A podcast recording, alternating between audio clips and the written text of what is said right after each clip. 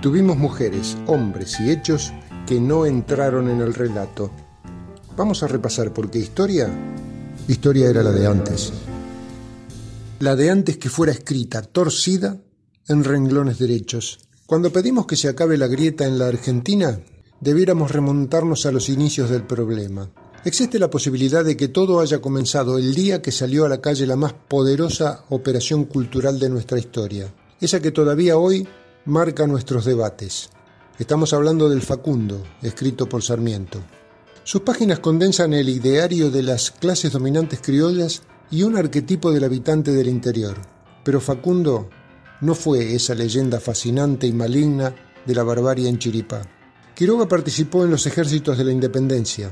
Fue soldado del regimiento de granaderos a órdenes de San Martín, capitán de milicias en La Rioja, colaborador del ejército de Belgrano, auxiliar de los ejércitos del Perú y benemérito de la patria según un decreto de Puyredón.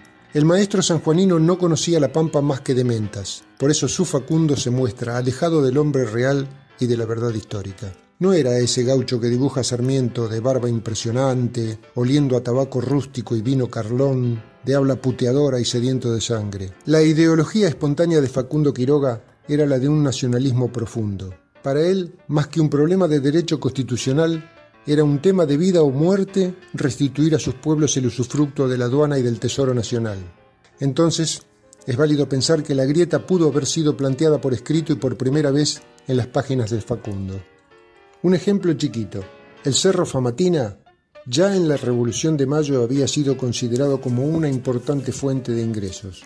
Facundo había interesado a grupos de capitalistas para disponerse a explotar esa riqueza natural de La Rioja y llegó a constituir una compañía, llegó a desarrollarla y convertirla en una industria de primera magnitud para la época.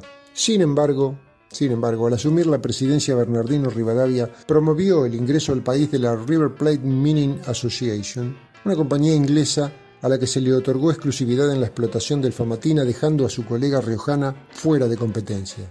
De cualquier forma, las lanzas riojanas mantuvieron a distancia a los mineros ingleses, y así la quiebra de la Mining fue un escándalo más que envolvió la caída de Rivadavia.